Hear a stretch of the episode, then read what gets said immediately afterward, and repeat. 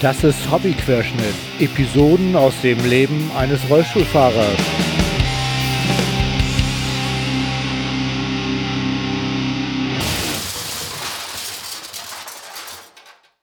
Ahoi zusammen. Das ist Episode 22 und äh, heute ist der 14.08.2018. Ich spiele gleich wieder ein Interview ein, was ich mit Frank Ranhack geführt habe. Dazu will ich gar nicht viel sagen, weil das erklärt sich gleich alles von selber. Das Interview ist schon ein bisschen älter. Das werdet ihr vielleicht merken.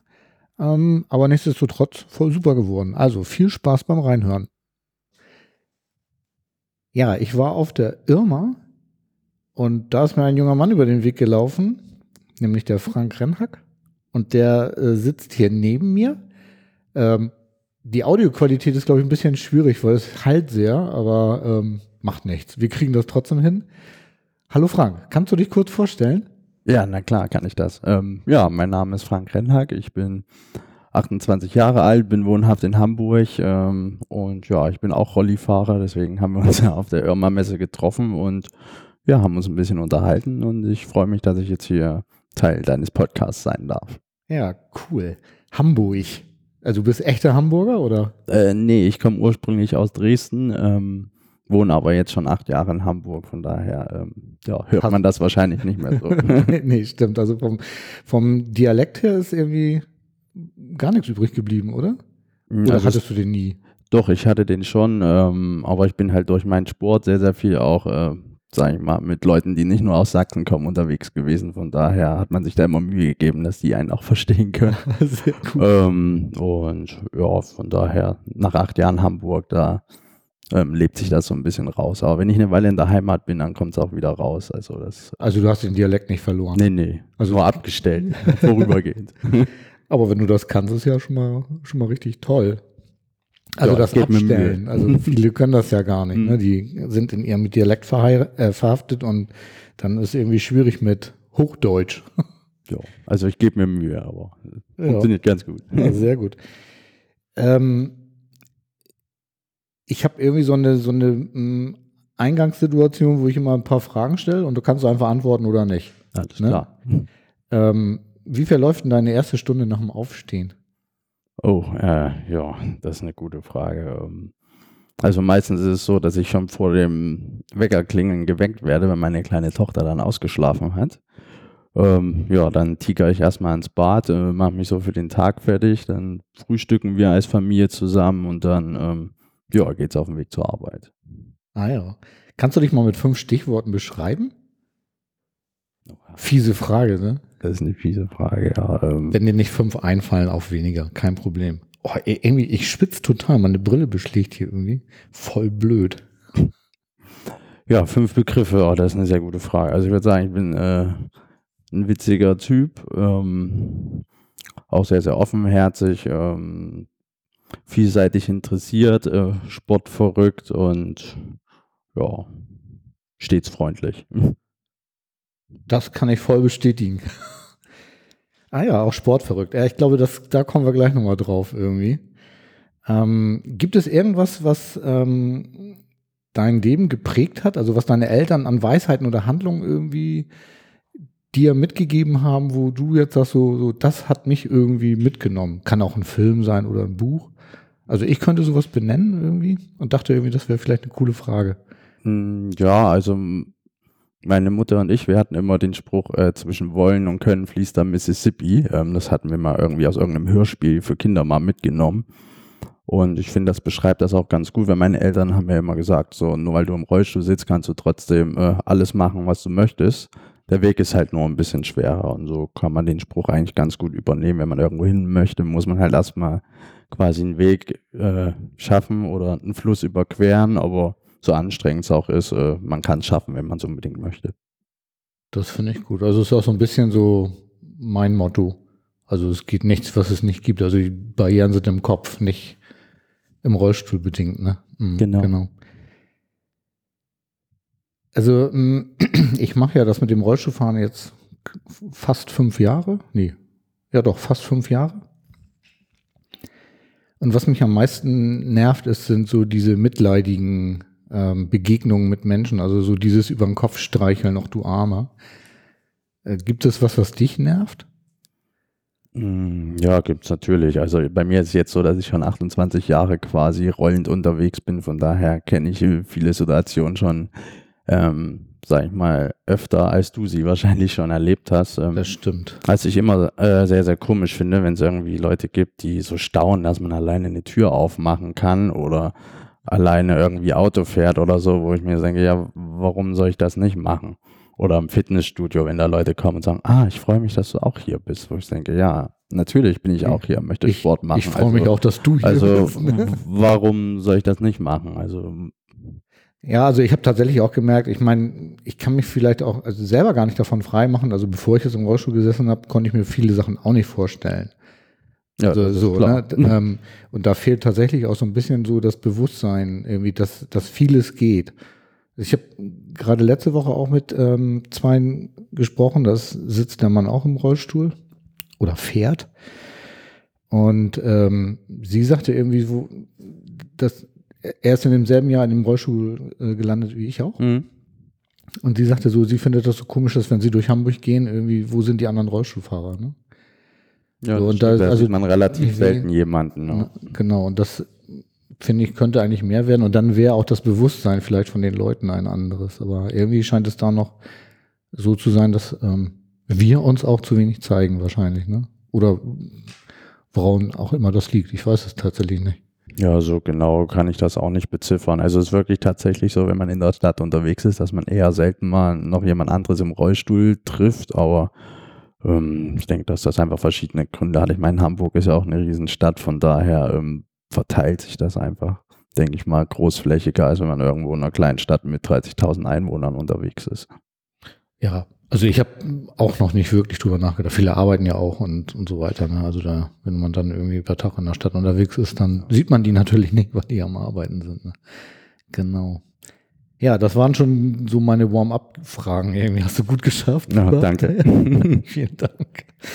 Ähm, ich würde dich jetzt noch mal ein paar Sachen persönlich zu deiner Persönlichkeit fragen. Und zwar, Mhm. also du sprichst du öffentlich über deine Behinderung? Wahrscheinlich ja, sonst würden Ja, wir hier sitzen. Ne? Mhm. Ähm, du hast ja eben schon gesagt, du bist 28 Jahre alt, ne? Mhm. Und sitzt seit 28 Jahren im Rollstuhl, ne? Ja, so das mehr heißt, du oder bist weniger, von, genau. hast du eine Behinderung, die ist von Geburt an, oder? Äh, nee, also ich wurde mit zehn Monaten operiert, weil ich einen angeborenen Herzfehler habe. Ähm, den haben sie dann äh, erfolgreich, ähm, sage ich mal, bekämpft, aber äh, während der OP sind dann Fehler aufgetreten und Endresultat war dann eine komplette Querschnittlähmung ähm, im Lendenwirbelbereich. ah, okay. Also, aber eine relativ tiefe Lähmung da? Genau, also L3, L4 ist das, Ah, glaube ich. ja. Aber komplett. Nee, inkomplett. Also ich habe noch äh, komplett Gefühl in den Beinen, kann auch ein bisschen, sag ich mal, die Beine bewegen, aber zum Laufen reicht's halt nicht. Ah ja. Ist bei mir so ähnlich. Ich habe auch noch ein bisschen Gefühl in den Beinen und kann, also ich kann tatsächlich auch noch ein paar Schritte laufen. Also insofern, ah ja. Hat dich das ähm, so als Kind irgendwie beeinflusst? Oder war das für dich sozusagen normal?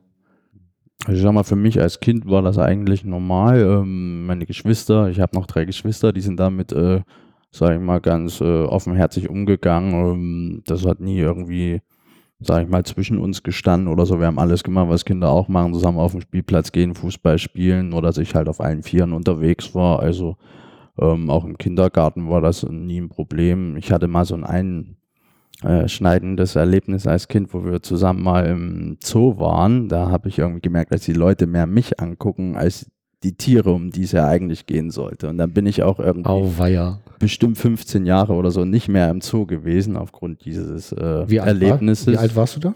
Ach, da war ich, ich schätze mal so drei, vier oder so. Oh, so jung. Das hatte mich dann schon, schon sehr mitgenommen, aber ich sag mal sonst, ähm, ja, habe ich da keine schlimmen Erlebnisse gehabt. Das heißt, du bist da auch mit Rollstuhl unterwegs gewesen. Genau. Mit so, mit so einem Kinderstuhl. Ja, genau. Obwohl, wenn ich kleine Kinder im Rollstuhl sehe, muss ich die auch immer angucken. Also ich finde das immer Ja. total cool. Aber ich glaube, wenn ich im Zoo wäre, dann würde ich mich tatsächlich eher auf die Tiere konzentrieren. Ja, Ja, das also- ist ja merkwürdig. Es kommt halt auch immer so ein bisschen drauf an, wie die Leute gucken. Ne? Man merkt ja, ob das äh, so Blicke sind, äh, so nach dem Motto, äh, die interessieren sich für das Thema oder sie klotzen halt noch blöd, weil da ein Kind im Rollstuhl sitzt. Also das kriegt man auch als kleines Kind schon mit, was das für Blicke sind. Und das hat dich dann so nachhaltig beeinflusst, dass du gesagt hast, eher so erstmal nicht wieder dahin, weil da sind Leute, die wollen, dass ich auch hinter den Gittern stehe. Ja, Und also sozusagen, ne? Als Ja, also es hat mich halt, war irgendwie unangenehm für mich. Also ich Ja, habe ich jetzt nicht so verstanden, dass die jetzt gleich denken, dass ich eigentlich auch äh, auf die andere Seite des Sounds gehöre, so war es nicht. Aber ähm, ja, war halt unangenehm, hat irgendwie dann auch seine Narben hinterlassen. Und da habe ich dann gesagt, so jetzt will ich erstmal eine Weile nicht mehr Zoo Ah, ja. Wie war es dann nachher in der Schule? Ähm, Weil so barrierefreie Schulen sind ja auch immer ein Thema irgendwie. mh, ähm, also ich sag mal, meine Schule war jetzt nicht wirklich barrierefrei. Ähm, das heißt, ich habe da Orthesen getragen und bin dann so an Krücken gelaufen. Ähm, ich bin auch das einzige Kind gewesen, was so körperliche Beeinträchtigungen hatte oder zumindest in der Form. Wir hatten noch welche, die waren nicht ganz so gut zu Fuß, aber das hat man jetzt nicht äh, sofort gesehen, dass sie was hatten. Ähm, aber auch in der Schule war das, war das nie ein Problem. Also da waren immer alle sehr, sehr offen und haben das so akzeptiert, wie es halt war. Ja, das ist ja großartig. Ne? Ja. Ja, cool. Ähm, da würde mich mal interessieren, also ist immer so ein Thema Hilfsmittel so, ne? Was für einen Rollstuhl fährst du?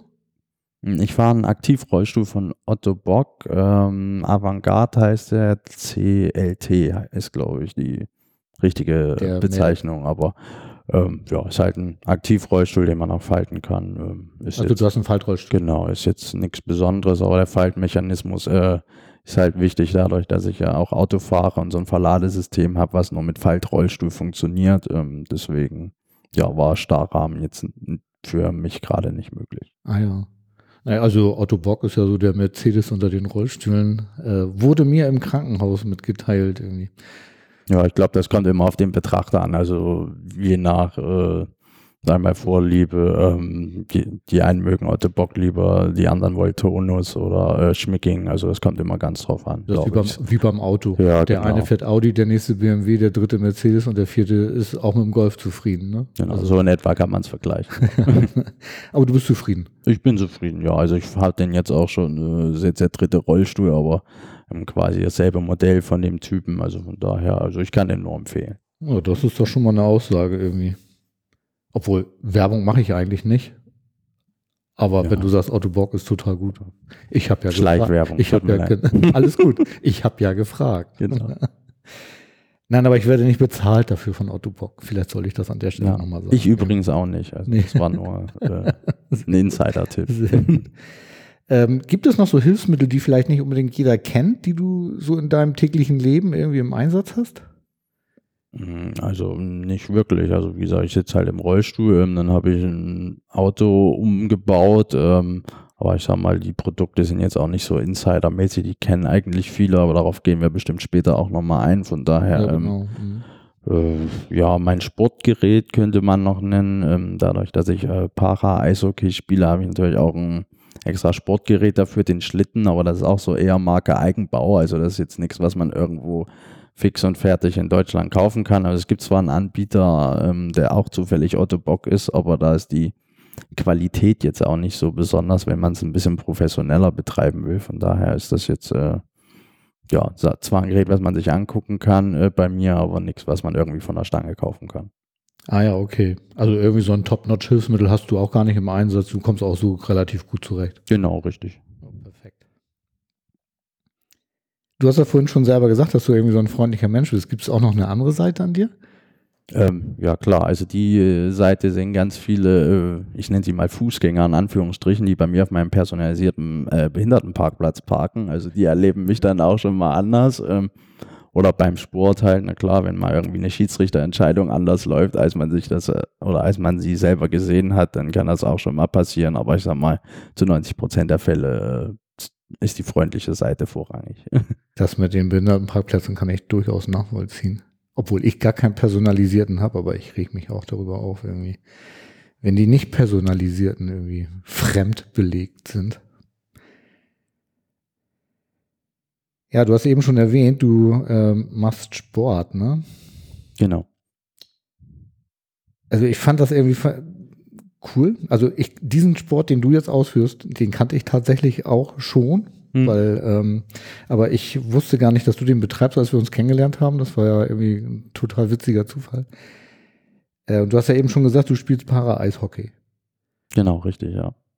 Magst du mal kurz ein paar Worten erklären, was das ist? Ja, klar. Also ist halt äh, Eishockey, sage ich mal, für mobilitätseingeschränkte Menschen, äh, wobei man auch äh, quasi mit Fußgängern zusammenspielen kann. Äh, die müssen sich dann natürlich auch äh, in den Schlitten setzen. Also das, der der erwähnte Schlitten. Genau, also das ist halt quasi ein Metallrahmen, äh, der so das Herzstück von diesem Schlitten bildet. Obendrauf ist eine Sitzschale, wo man dann drin sitzt und festgegurtet wird. Und äh, darunter ist ein Kufenblock, wo so zwei Kufen parallel laufen. Das heißt, man muss halt äh, das Gewicht verlagern, und, um eine Kurve zu fahren, damit man nur auf einer Kufe dann ist. Je nachdem, wie wendig man ist, ist sind die Kufen halt näher zusammen oder halt breiter auseinander. Ah, ja. Das ist dann ganz individuell. Ähm, und dann hat man zwei Schläger in der Hand, die so ungefähr einen Meter lang sind. Meter? Äh, so ungefähr. Und ähm, da sind dann so Metallspikes dran, die rammt man ins Eis und schiebt sich dann vorwärts. Das kann man sich so ähnlich vorstellen wie die äh, Bewegung beim Skilanglauf. Ah, okay. Mhm. Und ja, wenn der Puck kommt, dann fährt man mit der Hand am Schläger runter ans untere Ende und spielt mit dem oberen Ende den Puck dann und versucht den dann im, quasi im Tor zu versenken. So, also nochmal irgendwie, also man sitzt mit dem Popo quasi hinten Genau. Und hat dann die Beine lang, also man sitzt so im langen Sitz sozusagen und ist genau. dann festgeschnallt auf Ja, also je nachdem, ob man halt noch Beine hat oder nicht äh, ah, okay, oder ja, ähm, stimmt. inwieweit die Beine halt eingeschränkt sind, ob man sich strecken kann oder nicht. Das ist dann auch immer ganz, ganz äh, unterschiedlich ah, und ja. wird halt individuell dann äh, an den Sportler angepasst, der dieses äh, Sportgerät dann benutzt. Ah ja, und wie bist du auf diese Sportart gekommen? Ja, das war äh, auch zufällig, so wie wir uns zufällig getroffen haben. Ähm, ich hatte eine Rücken-OP äh, 2001 und war dann da in der Reha. Und da hat mir ein Orthopädietechniker äh, von dem Sport erzählt. Und dann bin ich da einfach mal vorbeigefahren mit meinen Eltern, nachdem ich äh, aus dem Krankenhaus raus war. Und irgendwie habe ich dann sofort gemerkt, so, ah ja, das ist eine coole Sportart, die macht nicht jeder, ähm, ist jetzt nicht so gängig wie Basketball und irgendwie fand ich das auch ganz cool, dass man auch einfach mal stumpf in die Leute reinfahren kann. Ähm, und dann habe ich das einfach ausprobiert und seitdem ja, bin ich da geblieben. Also das ist ein ziemlich körperlicher Sport, ne? Ja, ist halt Eishockey, ne? Also da gehören halt äh, so Bodychecks und so einfach dazu. Das macht auch die Faszination von dem Sport aus, dass man auch einfach mal ähm, sich komplett äh, auspowern kann und den anderen auch zur Not auch mal umhauen kann. Ähm, ja, ist halt Teil des Spiels, ne? Hm? Also wie beim richtigen Eishockey, nur eben halt eine Etage tiefer. Nur sitzen, genau, ja, richtig. Genau. Ja. Ah ja, cool. Und wie alt warst du da, als du da losgelegt hast? Da war ich zwölf. Mit zwölf? Mhm.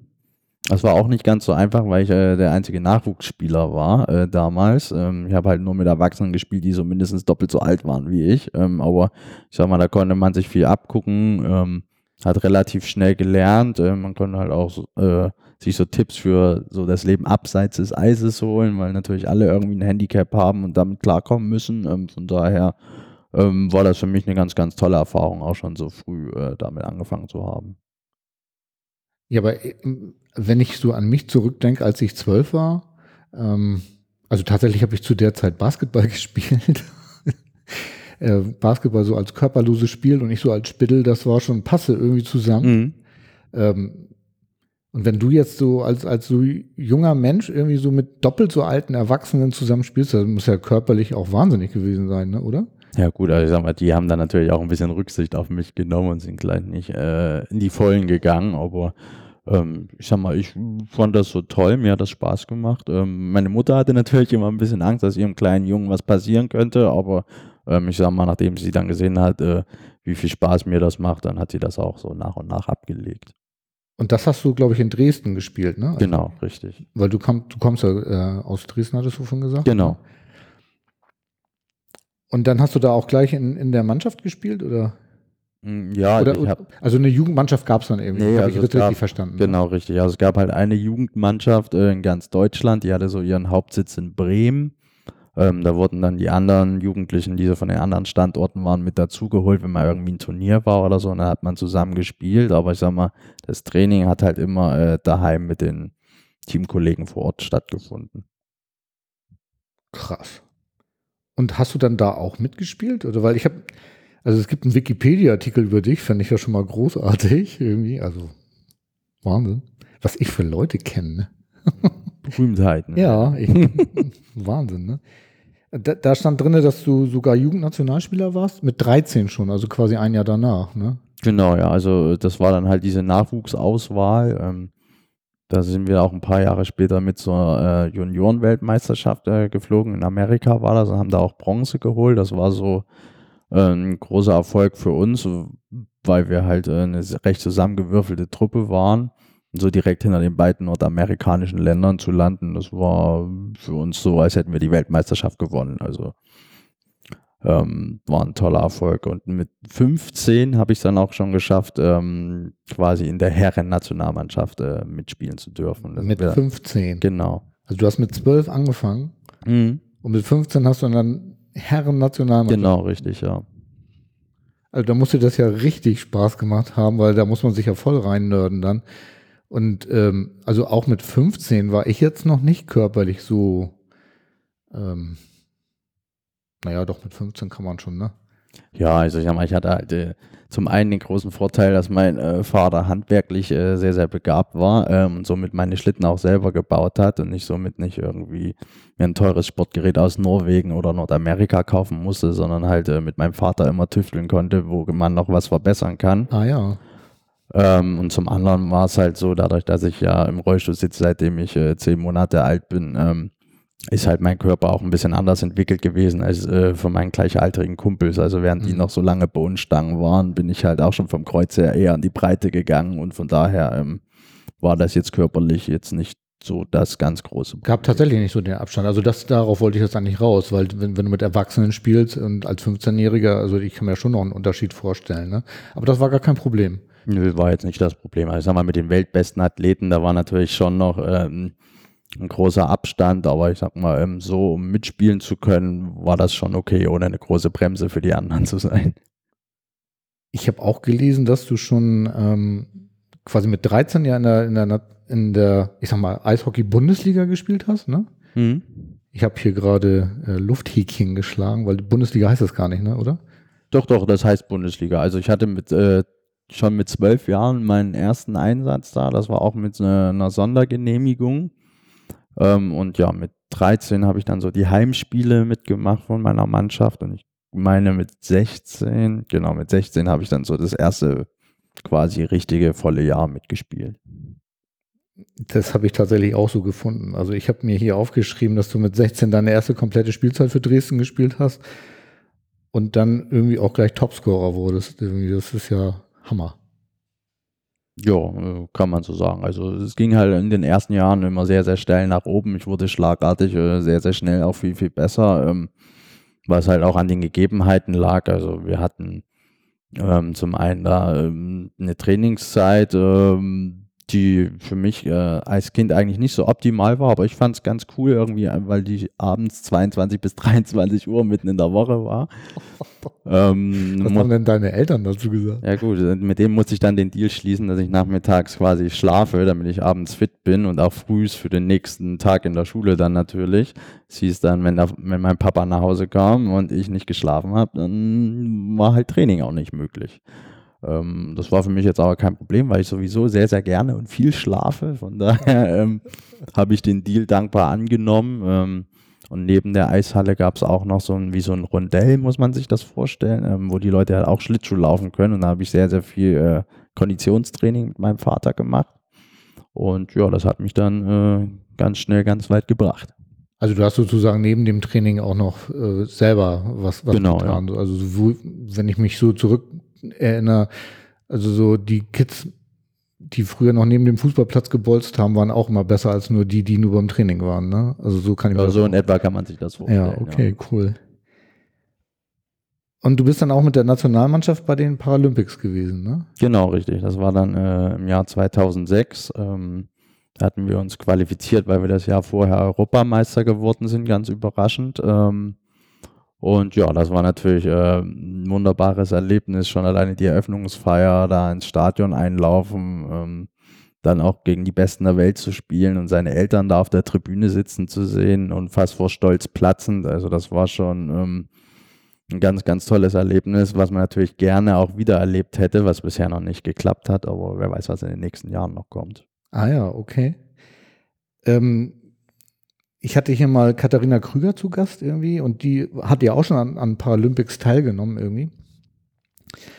Und die hat zu meiner Überraschung gesagt, dass sie äh, das nicht gut finden würde, wenn die Paralympischen Spiele mit den Olympischen Spielen zusammengelegt werden würden. Wo ich, wie ich ja gerade gesagt habe, ein bisschen überrascht war, weil ich hatte erst so, ich hatte für mich so immer den Eindruck, das wäre ja eigentlich schön, wenn das sozusagen eine Familie wäre.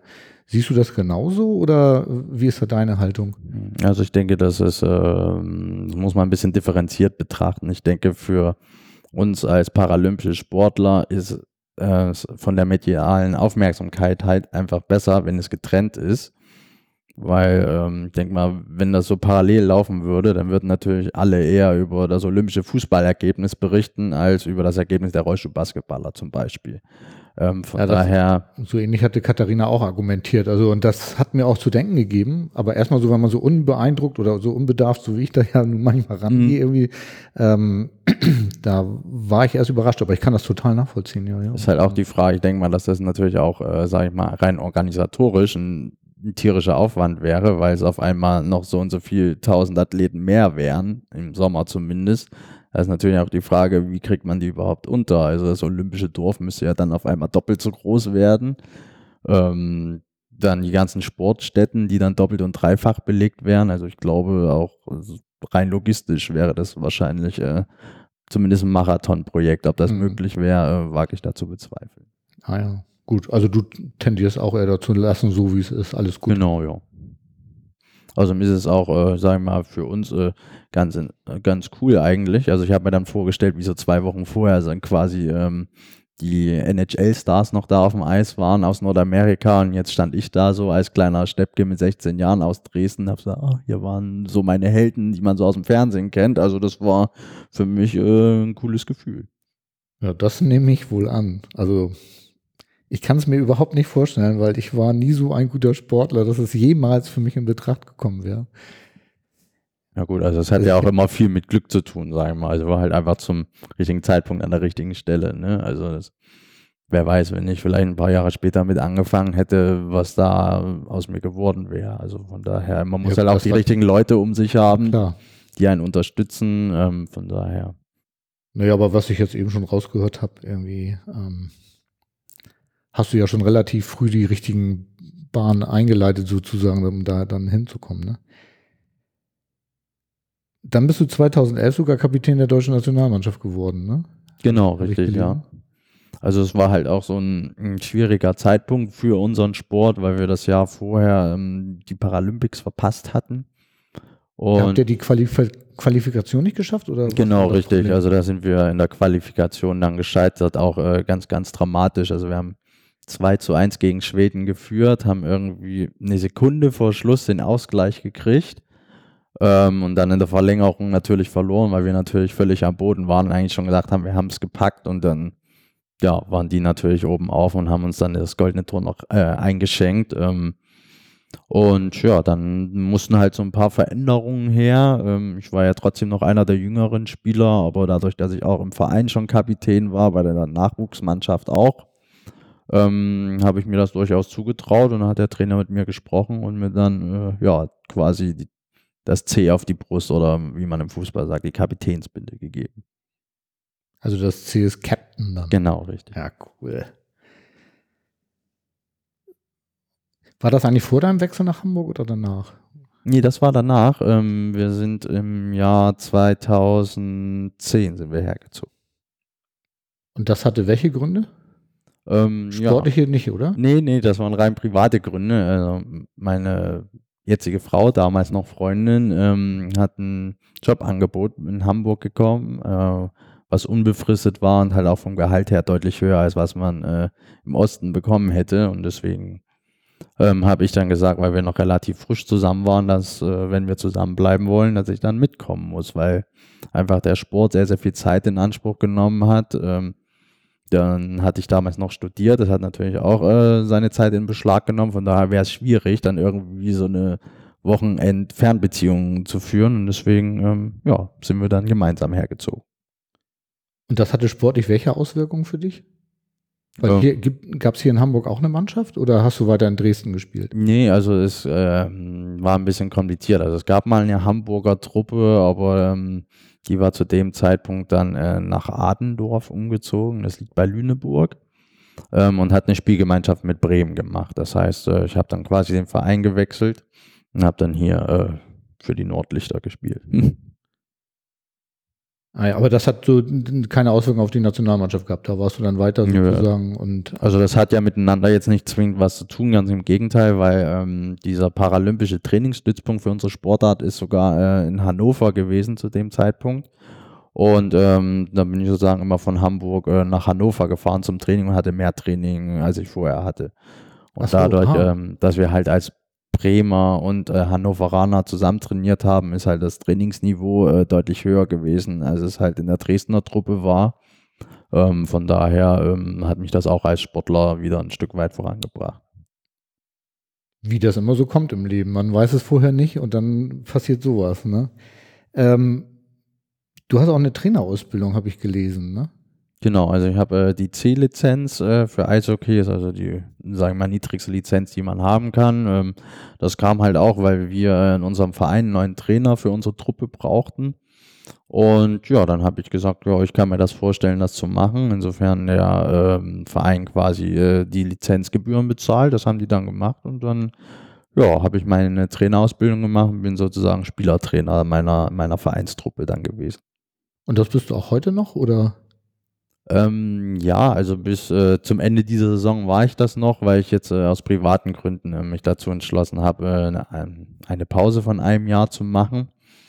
Ähm, aber ähm, bisher habe ich das so als Spielertrainer ausgeübt, was natürlich auch so positive und negative Seiten hat. Positiv ist halt, dass es jemand ist, der selber auch im Schlitten sitzt und weiß, wie die Sachen funktionieren, was ich von dem Spieler erwarten kann und was nicht. Ähm, negativ ist natürlich, man ist selber im Spiel drin und ähm, kann es halt von außen nicht so lenken, wie ein Trainer das kann, der draußen an der Bande steht. Aber ähm, ich sag mal, meine Jungs sind damit sehr, sehr gut zurechtgekommen. Wir sind äh, dreimal in Folge deutscher Meister geworden. Also von daher hat es auch äh, ganz gut funktioniert. Das klingt nicht so schlecht. Und jetzt ist Pause. Genau, richtig. Also wir sind ja ähm, letztes Jahr Vater von einer kleinen Tochter geworden und ähm, ich möchte jetzt einfach meiner Frau äh, und meiner Tochter, die halt auch äh, viel auf mich verzichten mussten, einfach die Möglichkeit geben, dass wir mehr Zeit zusammen haben. Und irgendwie habe ich jetzt auch gemerkt, dass ich so nach ähm, fast 17 Jahren irgendwie auch so einen Abnutzungsprozess da bemerkbar macht vom vom Sport her. Und deswegen habe ich einfach beschlossen, jetzt mal ein Jahr Pause zu machen, einfach die Batterien mal wieder aufzuladen, auch einfach mal ein paar andere Sachen zu machen und dann äh, voll motiviert wieder aufs Eis zu kommen. Wie viel Zeit nahm das dann so in Anspruch? Wie oft habt ihr trainiert? Also ich sag mal, ähm, während der Olympia-Vorbereitung oder halt äh, Vorbereitung auf die Olympia-Qualifikation habe ich schon so um die zehnmal die Woche trainiert und das neben Beruf oder Schule. Also von daher ähm, Das nimmt ja schon ganz schön war das Raum ordentlich Zeit, ja. Oder man hatte halt auch so vier Monate, wo man nicht ein Wochenende zu Hause war. Und dann sagt die Frau oder Freundin dann natürlich auch irgendwann, ja, wann hast du denn auch mal Zeit für uns? Wann können wir denn mal was machen, was nicht in einer kalten Eishalle stattfindet? Das äh, kann ich durchaus nachvollziehen. Da sind wir auch schon beim Thema äh, Familie. Ne? Also du hast Familie, hast du ja gerade gesagt, du bist verheiratet, glaube ich. Genau, hast richtig, Ein ja. Kind, ne? Mhm. Und ähm, jetzt hätte ich fast gesagt, stehst mit beiden Beinen im Berufsleben. Ja, mit vier Rädern, ja. ähm, welche Rolle hat denn deine Behinderung bei deiner Berufswahl gespielt? Mm, Also bei meiner direkten Berufswahl eigentlich äh, gar keine große Rolle. Also ich habe äh, Veranstaltungskaufmann gelernt. Das ist jetzt auch nicht so der klassische Beruf von einem Rollstuhlfahrer, aber ich wollte halt nicht diesen klassischen Bürokaufmann lernen, wo man ja sozusagen nur vom Rechner sitzt, sondern ich wollte so was Abwechslungsreiches machen. Und dann ähm, ja, bin ich auch durch einen Sportskollegen so mehr oder weniger in die Automobilumbaubranche reingerutscht. Habe dann erst äh, bei Mercedes-Benz äh, das Thema Umbauten ab Werk betreut äh, hier in Hamburg. Ähm, sollte halt, sage ich mal, äh, die Marke einfach bekannter machen ähm, und halt auch gucken, dass ich natürlich Kunden akquiriere. Und äh, nach neun Monaten bei der Firma bin ich dann äh, bei meinem jetzigen Arbeitgeber gelandet, der halt auch ein Automobilumrüster ist. aber halt markenunabhängig. Heißt von VW, Mercedes bis äh, Mazda, Peugeot bauen wir hier alles um, was technisch geht. Ah ja. Ist das dein Traumberuf? Hm, also ja mal, mein Traumberuf äh, hat eigentlich immer was mit Sport zu tun. Ähm, von daher, äh, wenn man es so betrachtet, äh, eher nicht. Aber es macht auch sehr, sehr großen Spaß, ähm, gerade auch dann zu sehen, wenn die Leute mit ihrem Auto glücklich äh, wegfahren vom Hof. Ähm, das ist immer eine ganz, ganz tolle Sache. Ähm, äh, von daher ähm, kann man ein Stück weit sagen, dass es auf jeden Fall so ein zu einem Traumberuf geworden ist, aber war halt auch äh, ein Stück weit harte Arbeit, weil man sich natürlich auch viel aneignen musste, da, da man nicht alles wissen kann. Man nutzt so seine äh, Fahrhilfen, die man so kennt, aber ähm, das ist natürlich bei weitem nicht alles, was es so auf dem Markt gibt. Naja, das hat ganz viel mit Empathie zu tun, dass man sich in andere Menschen reindenken kann, die ganz eine ganz andere Situation haben als ja. man selber. Ne? Weil so, genau. dass man selber kennt, ist ja immer meistens recht einfach ja. äh, umzusetzen, aber das, was andere machen, ist ähm, oft nicht so einfach. Ne? Also daraus höre ich irgendwie, du hättest ja lieber was mit Sport gemacht, aber das zu professionalisieren war irgendwie nicht machbar. Also da, dass im Behindertensport irgendwie Profis gibt, ist wohl eher unwahrscheinlich. Ne? Äh, also zumindest in unserem Sport jetzt äh, nicht. Also wir hatten schon das große Glück, dass quasi der äh, Behindertensportverband so die Reisen für die Nationalmannschaft bezahlt. Aber ich sag mal so meine Ausrüstung zum Beispiel ähm, bezahle ich komplett selber. Ähm, mein Schlitten, der da um die 1500 Euro kostet, äh, den habe ich auch selber bezahlt. Da gab es auch nichts dazu. Also ähm, ist halt ein teures Hobby, aber man macht es halt gerne, weil es einem Spaß macht. Ja, klar. War es eigentlich schwer für dich als Rollstuhlfahrer Arbeit zu finden?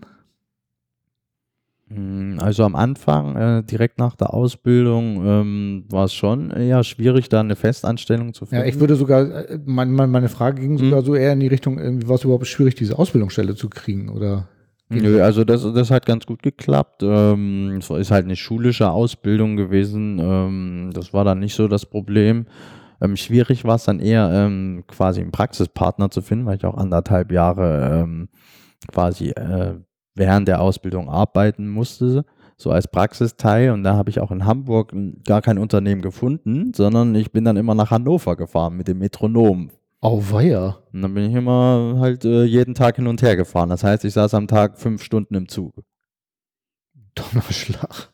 Ähm, ja. Aber in der, als Kaufmann für Veranstaltungstechnik findet man in Hamburg keinen, der einen da äh, beschäftigen kann. Das ist ja auch ja, also seltsam. Aber die Firmen, die ich angeschrieben hatte, entweder waren die, sagen wir mal, von der Barrierefreiheit nicht so, dass äh, das geklappt hätte oder war kein Platz frei, was auch immer. Aber ich sag mal, ich hatte dann eine kleine, aber feine Eventagentur in Hannover gefunden.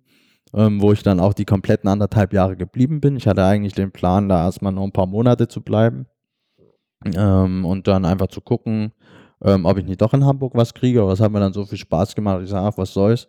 Die anderthalb Jahre, die kann man auch absehen. Ähm, Bleibe ich einfach hier. Hier weiß ich, was ich habe. Ich habe großen Spaß. Ich lerne viel. Ähm, von daher war das jetzt äh, auch nicht der große Akt. Und auch das Bahnfahren war nachher, irgendwann gewöhnt man sich dran, ne? Ja, man gewöhnt sich dran. Ich sag mal, ich habe dann auch da die Zeit genutzt, äh, um einfach mal ein Nickerchen zu machen. Oder man hat auch sehr, sehr interessante Leute während der Zugfahrt getroffen. Ähm, von daher war das auch immer ganz witzig. Also, wo du vorhin schon gesagt hast, dass du gerne schläfst, war das dann optimal sozusagen? Genau, genau. Ah ja. Und das Bahnfahren war mit Metronom, glaube ich, ist auch gar nicht so doof, ne? Weil da kannst du selber ein- und aussteigen, meine ich, ne? Genau, also die haben halt auch äh, extra ein Abteil äh, für Rollifahrer mit einer ähm, ausfahrbaren Rampe ähm, die habe ich aber eigentlich nur zum Aussteigen gebraucht. So zum Einsteigen konnte ich einfach vom Bahnsteig runterhüpfen mit dem Rollstuhl einmal in den Waggon rein und fertig. Ähm, ja, also ist so als Rollifahrer auf jeden Fall besser, als mit der Deutschen Bahn zu fahren, weil Deutsche Bahn irgendwie der Behindertenservice, der funktioniert da nicht ganz so doll.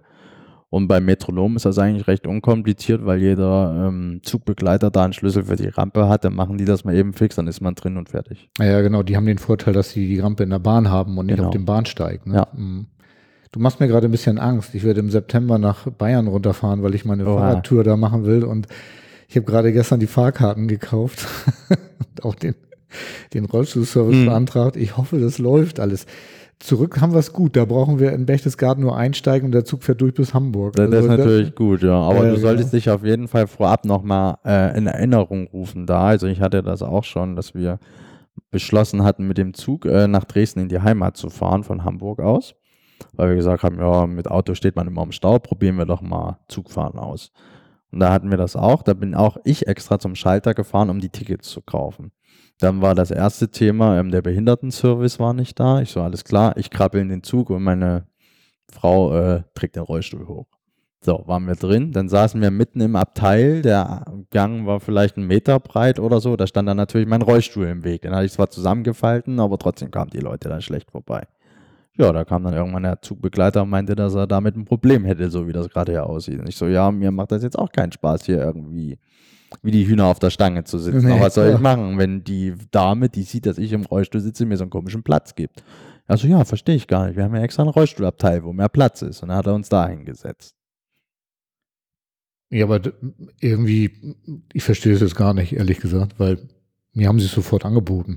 Ja. Also, Kommt vielleicht auch auf die Bearbeiterin an. Ja, ich glaube, ich glaube, ähm, aber glaub sind, so, sind so meine Erfahrungen gewesen. Ja, Deswegen äh, also, fahre ich jetzt lieber Auto. Da bin ich deutlich flexibler. Ja, das stimmt schon. Aber ich habe also bis jetzt so, wenn ich mit der auch mit der Deutschen Bahn gefahren bin, hatte ich eigentlich gar keine Probleme. Außer einmal beim Einsteigen, dass die Bahn ähm, auf ein, weil die, der Zug natürlich Verspätung mhm. hatte, ne? äh, kam der Zug dann auf einem anderen Gleis an, als der Rollstuhlservice war. Und das, ah, das war dann, schlecht. dauerte, dauerte dann etwas, bis die Herrschaften mhm. dann auf dem richtigen Gleis waren. Aber ich äh, bin guter Hoffnung für September. Also ja, ich drücke dir die Daumen. Und das Fall. ist auf jeden Fall super. Jetzt ist hier gerade mein Vorlagenzettel ausgegangen. Den habe ich auf meinem Tablet. Mann, oh Mann, oh Mann.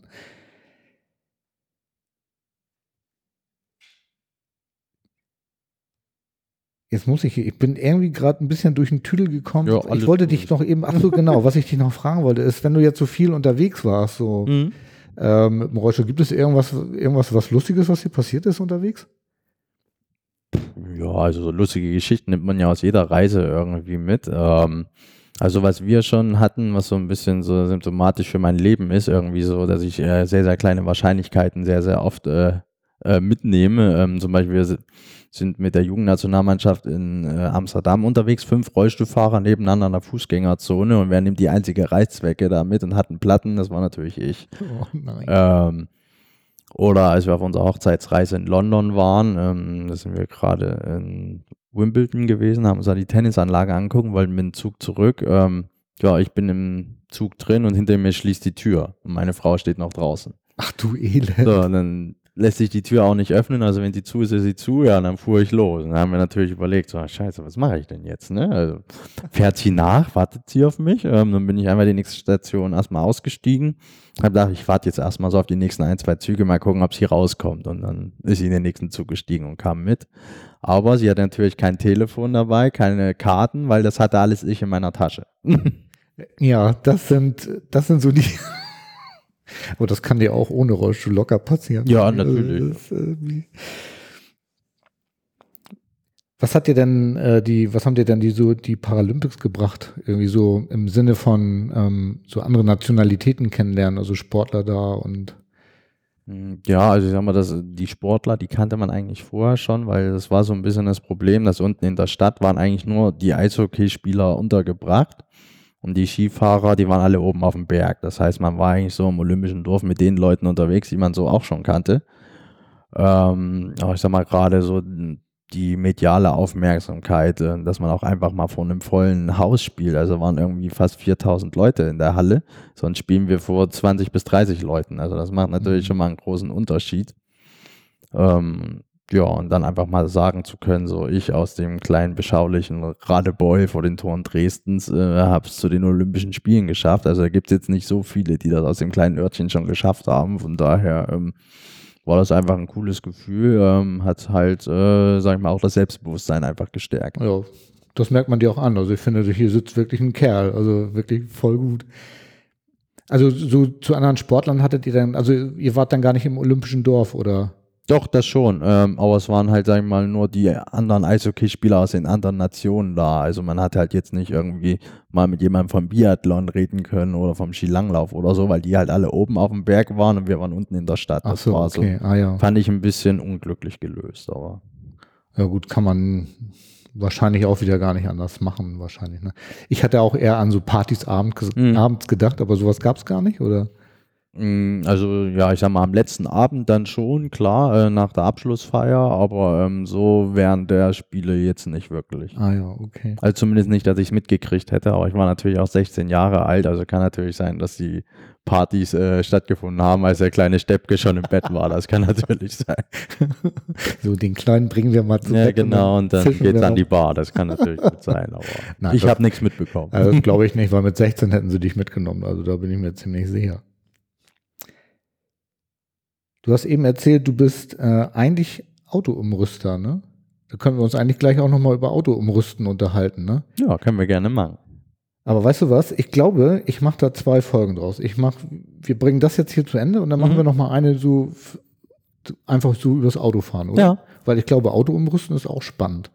Weil ich ja. glaube, ganz ehrlich, da haben wir uns ja auch getroffen. Ne? Wir waren, ich war ja auf der Messe und du warst bei einem Autoumrüster, nämlich bei der Firma, bei der du jetzt mhm. arbeitest. Mhm. Da kannst du ruhig mal sagen, wie die heißen. Ja, also die Firma heißt Mobilzentrum Lönnies ähm, und sitzt in Marxen. Das ist äh, südlich von Hamburg, äh, zählt aber noch zum Landkreis Harburg. Ah ja. Mh.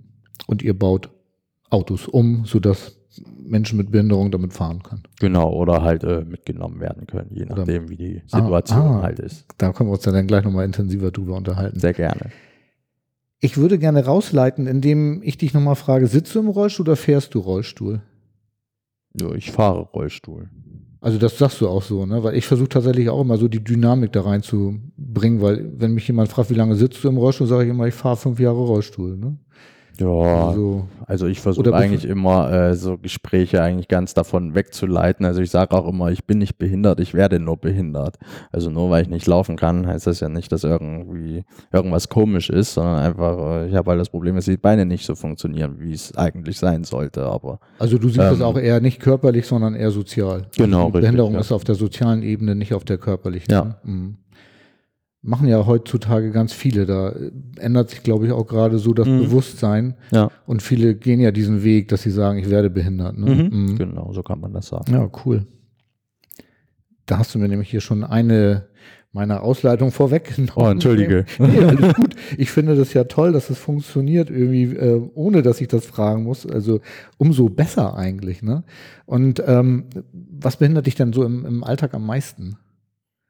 Ja, ich sag mal, das sind so die Mitmenschen, die halt einfach nicht so drüber nachdenken, dass es halt äh, Leute gibt, die vielleicht einfach ein bisschen nicht ganz so mobil sind und ein bisschen Hilfe nötig haben.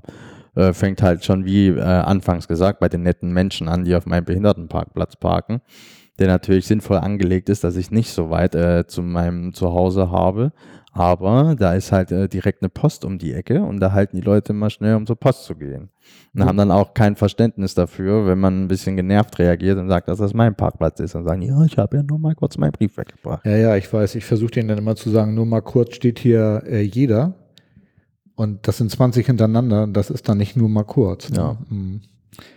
Ich kenne das Problem von meiner Physiotherapiepraxis, das ist auch ein Behindertenparkplatz. Und mhm. der wird äh, auch gerne von den Marktbesuchern mit frequentiert. Ja, ist klar. Hm. Ist Aber, ja am einfachsten. Ja, genau. Aber inzwischen ist es tatsächlich so, dass die ähm, örtliche Polizeiwache da wirklich, also Mittwochs ist immer Markt, Mittwochs und Freitags, und die sind wirklich Mittwochs und Freitags da und ja, schreiben okay. Knöllchen ohne Ende.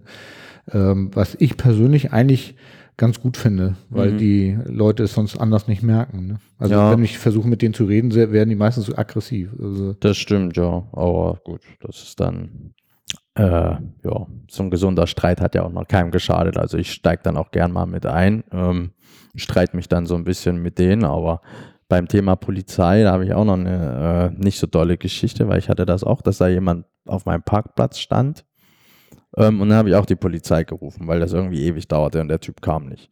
Und dann kam die Polizei erstmal vier Stunden später erst an, weil angeblich so viel zu tun war. Und dann haben sie auch gemeint, ja, haben sie denn inzwischen Parkplatz gefunden? Natürlich hatte ich in den vier Stunden irgendwo anders dann mein Auto abgestellt. Ich meinte, ja, irgendwo da hinten. Ja, dann haben sie jetzt einen Parkplatz gefunden und ja, wir können ihn jetzt abschleppen lassen, aber auf ihre Kosten. Was? Und da habe ich noch mal, wieso, was, was hat denn mein Portemonnaie jetzt damit zu tun, dass der auf meinem Parkplatz steht? Ja, wir können ihn jetzt ein Knöllchen dran machen, aber mehr können wir nicht machen und dann waren die Polizisten wieder weg. Das ist ja spannend. Wo ich so dachte, ja super. Also äh, als ich noch in Harburg gewohnt habe zum Beispiel, da wurden nie rigoros abgeschleppt, wenn die da auf meinem Parkplatz standen. Aber ja, habe ich vielleicht äh, mal wieder den falschen Tag erwischt gehabt, um Mm, zu ja, fragen. das kann, schon, kann schon sein. Also besonders gemein ist eine Freundin von mir, hat ja auch, die hat auch einen persönlichen Behindertenparkplatz und die hat auch häufig das Problem, dass da Fremdparker stehen. Und die hat tatsächlich auch das Problem, dass sie immer Diskussionen hat, dass, dass, dass sie abgeschleppt werden und häufig werden sie nicht abgeschleppt. Und sie hat mir gerade neulich, neulich erzählt, dass sie das große Pech hatte, dass äh, sie auf ihrem Parkplatz stand Mhm. und ihr ist aber ihr Behinderten, also der blaue Parkausweis in den Fußraum gefallen, Oh als sie, nein, ja. okay. Und sie ist abgeschleppt worden, ne? Ach so? Mhm. Ach Gott. Und Okay. zwar ohne, dass sich irgendjemand darum gekümmert hätte, weil sie hat sich ja nicht beklagt. Also Nee, natürlich nicht. Aber ja, ist ja also das, merkwürdig. und was ich besonders merkwürdig finde, also sie, sie nimmt sogar an, also die müssen ja ihr Auto kennen, weil Mhm. sie wissen ja, dass, ähm, ja, naja, also äh, manchmal läuft es einfach scheiße, Ja. gerade was das Thema angeht. Ne? Das finde ich irgendwie, irgendwie ganz merkwürdig, aber gut. Kannst du irgendwas, was dir keiner glaubt? Wie bitte? Kannst du irgendwas, was dir keiner glaubt? Also du, ne, Ähm, Treppen rauffahren oder Fallschirm springen oder Also ich kann im Handstand laufen, das äh, können vielleicht nicht ganz so viele Leute, aber ähm, sonst irgendwie irgendwelche. du kannst im Handstand ja. laufen. Krass. also konnte ich als Kind schon und irgendwie ja, habe ich die Fähigkeit mir erhalten. Ich habe das immer mal versucht, also es ist mir völlig unmöglich. Okay, ja gut, du bist ja auch ein bisschen größer als ich, von daher sind deine Beine auch ein bisschen länger. Bei mir ist das äh, so, dass ich die früher einfach im Schneidersitz quasi ineinander gehakt habe und dann ja, bin ich ja auf meinen Händen durch die Gegend gelaufen. Hatte das was auch tatsächlich damit zu tun, weil du behindert warst? Oder also dass du, dass du einen Querschnitt hast? Oder also Mhm. war das sozusagen eine Idee, wie du vorwärts kommst? Fällt mir gerade so ein. Ja, ich Also- weiß gar nicht, wie mir das kam irgendwie. Also, wahrscheinlich als Kind einfach hat man irgendwie eine Idee, was man mal anstellen könnte. Dann haben wir alle gesagt, ja, dann machen wir mal Handstand so in unserer kleinen Gruppe, mit der wir immer unterwegs waren. Und dann habe ich wahrscheinlich einen draufgesetzt und gesagt, guck mal, ich probiere das mal so. Und das hat dann funktioniert. Ähm, Aber aktiv eingesetzt, um vorwärts zu kommen, hast du nicht.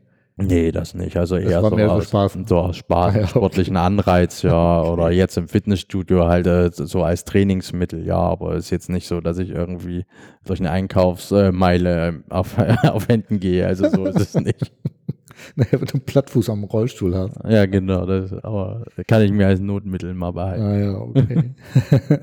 ja, super. Ja, vielen Dank. Kanntest du eigentlich so das Medium Podcast vorher schon? Mm, Also Podcast an sich schon, aber ähm, ich sag mal, äh, von dir hatte ich jetzt, äh, bevor wir uns kennengelernt hatten, noch nichts gehört, um ehrlich zu sein. Nee, das macht ja nichts, ist ja gar kein Problem. Aber äh, ja, ich frage das immer, weil so das Medium Podcast, ich habe nur das Gefühl, es wird mehr, Mhm. dass es gehört wird. Ich selber bin Junkie.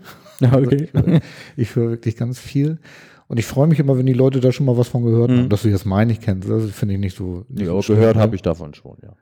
Ah ja, sehr gut. Hörst du auch Podcasts oder hast du nur davon gehört? Mm, Nee, also ich habe nur davon gehört, ähm, ich, man hört es ab und zu mal so beiläufig, meinetwegen, wenn man irgendwie spät abends im Radio ist, dann hat man das ja auch irgendwie, dass dann so mal ein Podcast über bestimmte Themen läuft, ähm, aber ich sag mal, ähm, gezielt äh, hören oder danach suchen. äh, Also, dass du jetzt einen Podcatcher hast, wo du, so wie ich, irgendwie knapp 100 Podcasts abonniert hast. Und äh, nee, nee, das habe ich nicht. Das hast du nicht.